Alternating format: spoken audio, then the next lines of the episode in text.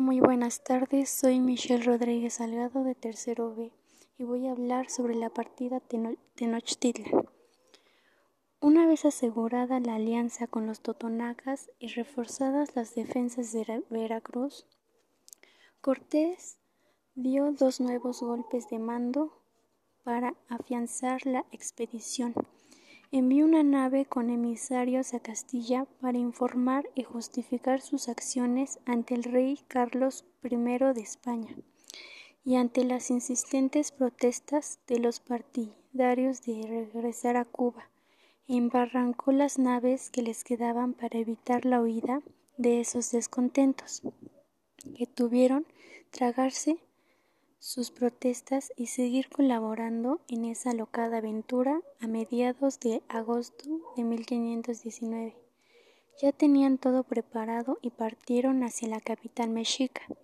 La expedición estaba compuesta por 15 caballos, 400 soldados de infantería, 200 cargadores y mil totonacas. Por el camino fueron visitando diversos pueblos que les dieron una buena acogida, proporcionándoles alojamiento y alimento. Batalla de Tlaxcala, pero el camino de Rosas, que parecía que estaba haciendo esta conquista de México, terminó a las puertas de la ciudad de Tlaxcala, un pueblo que no había sido sojuzgado nunca por los mexicas y que quería mantener su identidad e independencia recibieron a los extranjeros y sus aliados atacándolos frontalmente, pero fueron rechazados por la artillería y la caballería españolas, que les pusieron en fuga capturando a sus jefes. Finalmente no tuvieron más remedio que rendirse y aliarse con los españoles.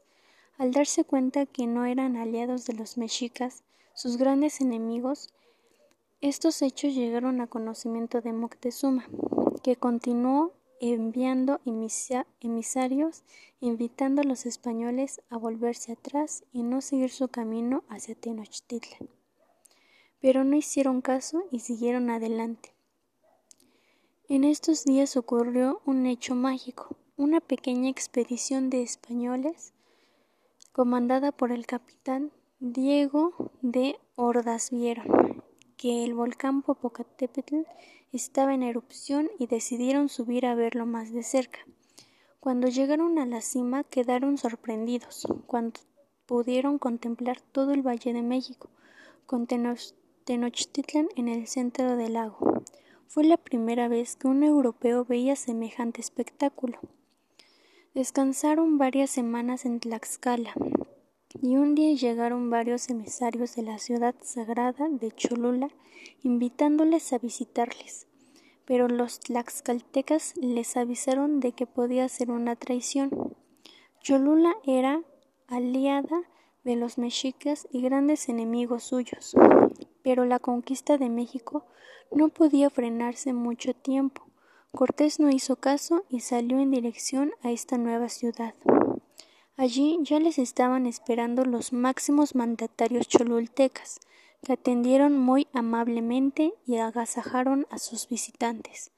Pero al poco tiempo fueron desentendiéndose de los españoles y provocando la ira de Cortés, que protestó a los caciques nativos, además de interrogarles por una serie de detalles que habían podido observar y que les hizo sospechar que había alguna traición preparada en su contra. Efectivamente, tuvieron que reconocer que habían recibido órdenes de Moctezuma de entretenerles en la ciudad y que en las afueras de la misma había un ejército mexica esperando para acabar con ellos. La reacción española y tlaxcalteca fue inmediata y tomaron violentamente la ciudad acabando con multitud de cholultecas asesinados principalmente por los tlaxcaltecas, que eran enemigos suyos. La última ciudad antes de Tenochtitlan había caído. Ya solo quedaba descansar tras estas luchas y preparar la entrada en la capital mexica. Partieron de Cholula y por el camino fueron recibiendo a más emisarios de Moctezuma, invitándoles a volver por donde habían venido, pero Cortés siempre se mantuvo firme en que no lo harían. El 6 de noviembre de 1519 llegaron al borde del gran lago de Texcoco, fueron donde fueron recibidos por un sobrino de Moctezuma, Cacamatzin, junto a otras personalidades de México. Era el preámbulo al gran encuentro entre el capitán general de los españoles y el Tlatuani mexica, que se produjo el 8 de noviembre de 1519. Se saludaron e intercambiaron regalos y palabras de aprecio y Moctezuma les invitó a alojarse en el palacio de Axayaca. Las reuniones entre ambos mandatarios se repitieron en los días siguientes, en los que el español trató de convencer al mexica en el error de su religión, invitándole a abrazar la verdadera religión. Lo único que logró Cortés fue el enfado de los sacerdotes mexicas, que le recriminaron su actitud poco respetuosa hacia sus líderes. El capitán español prefirió rectificar y dejar el tema de lado de momento. Mientras tanto, entre las tropas españoles empezó a reinar cierta inquietud por su frágil situación en ese palacio.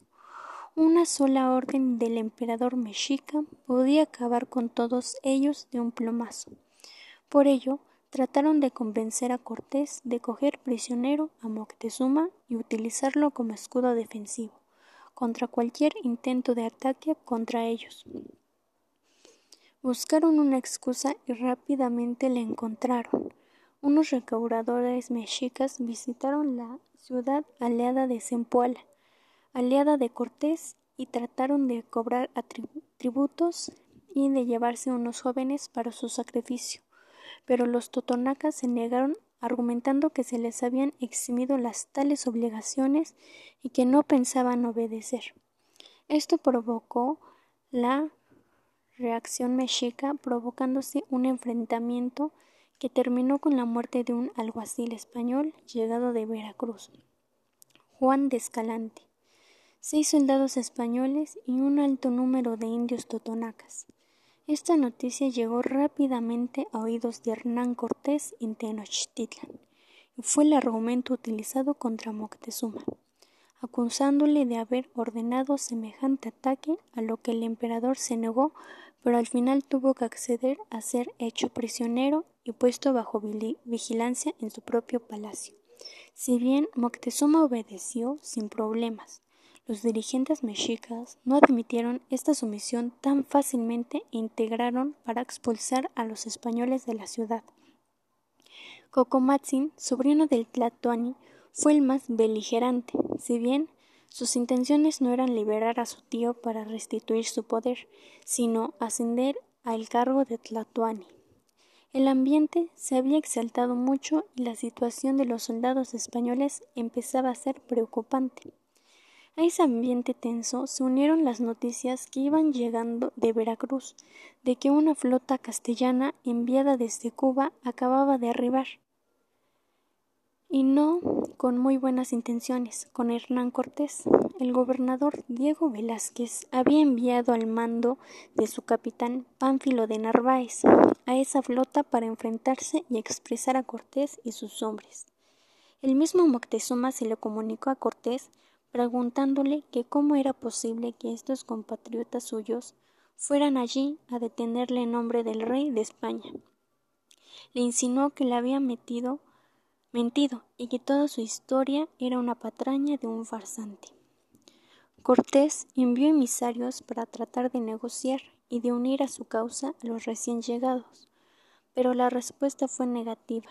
Entonces, en una audaz decisión, en vez de esperar a que llegasen a capturarles, se adelantó con 260 hombres y cinco mil guerreros tlaxcaltecas y fueron a Zempoala a atacar a Narváez en su propio cuartel. Este fue sorprendido, apresado, pasando a unirse esta expedición a la de Cortés, con todos sus hombres, caballos, armas y estrechos. En la capital mexica se dio por segura la derrota de Cortés, lo que provocó que al ver reducida la presencia española en la ciudad fuera aprovechado para atacarlos y tratar de terminar con ellos de una vez. Pero los españoles lograron refugiarse en el palacio y allí aguantar las embestidas mexicas. Estas noticias fueron llevadas por tlaxcaltecas a Veracruz, en donde Cortés aún se hallaba organizando todo y lo obligaron a volver para no perder la ciudad mexica. Cuando llegaron, se encontraron con la ciudad en un absoluto inquietante silencio. Nadie salió a recibirles, aunque al día siguiente varios emisarios de Moctezuma que se quejaron ante Cortés de la matanza perpetrada por el capitán español Pedro de Alvarado y sus hombres en una fiesta mexica. Según él comentó, lo hizo porque le avisaron que esa fiesta eran los prolegómenos, a un ataque mayor y quiso frenarlo de esa manera. Aun así, los ataques mexicas se produjeron en los días siguientes, poniendo en serio peligro la expedición española. La situación era insostenible. Los españoles se mantuvieron refugiados en el palacio, pero los ataques mexicas y el paso del tiempo estaban acabando con muchos soldados y con sus provisiones. Cortés ordenó a Moctezuma que apaga, apaciguase a su pueblo y le mandó a la azotea del palacio para que mandase a sus súbditos detener los ataques y volver a sus casas, ya que, según él, los españoles habrían prometido salir de la ciudad al día siguiente. La respuesta que su pueblo le devolvió fue una certera pedrada en la frente que le terminó ocasionando la muerte varios días después. El escudo protector del Tlatoani había desaparecido. Ahora sí que tenían que salir de allí como fuera.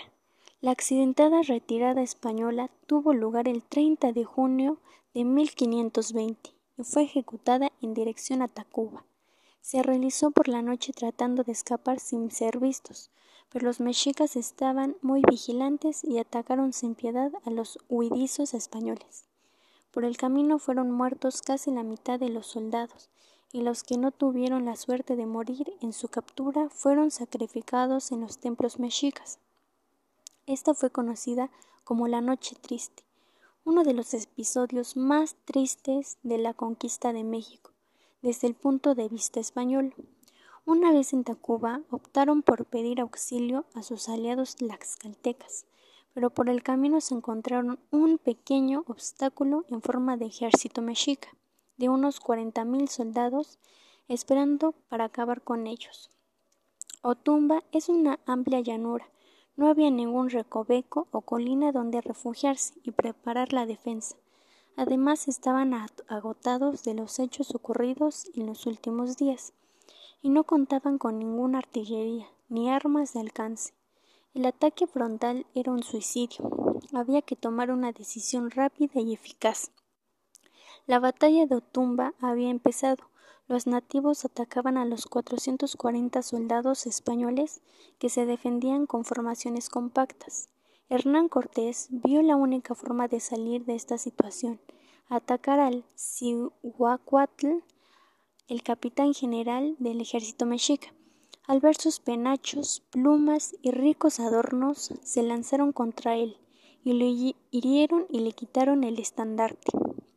La estampida del ejército mexica fue inmediata y el milagro se habría producido. El diezmado ejército de españoles y aliados indígenas llegaron a Tlaxcala donde fueron bien recibidos y sin más dilación comenzaron a preparar el contraataque contra Tenochtitlan. Por error, el gobernante de Cuba, Diego Velázquez de Cuellar, y el de Jamaica, Francisco de Garay, enviaron refuerzos en material y hombres a Veracruz y Panuco, sin saber que sus enviados habían sido capturados o fracasado en sus misiones. Los hombres de Cortés acogieron de muy buen grado estos regalos. También se dedicaron a forjar nuevas alianzas con otros pueblos mesoamericanos. Lograron con ello más guerreros y material. El ataque definitivo contra Tenochtitlan se realizaría desde los lugares y estrategias distintas, por las calzadas cerrando la salida y entrada de hombres y víveres, y por la laguna mediante la construcción de varios pequeños bergantines que bloqueasen las operaciones y la huida. El 28 de diciembre de 1520 partieron de Texcoco 550 soldados, varios miles de guerreros tlaxcaltecas, 40 caballos y 8 cañones. pequeños. Todo está preparado para la acción que se iniciaría el 28 de abril de 1521. El primer paso para iniciar el asedio de la ciudad fue el de cortar el agua de acueducto de Chapultepec. Dicho acueducto estaba vigilado por una guarnición mexica que fue aniquilada por los capitanes Pedro de Alvarado y Cristóbal de Olid. Los ataques por las calzadas se encontraron con gran resistencia, ya que no solo se oponían los mexicas ocupándolas, sino que eran apoyados por canoas desde la laguna. Para debilitar esta resistencia, Cortés atacó a dichas canoas y las calzadas con sus trece bergantines.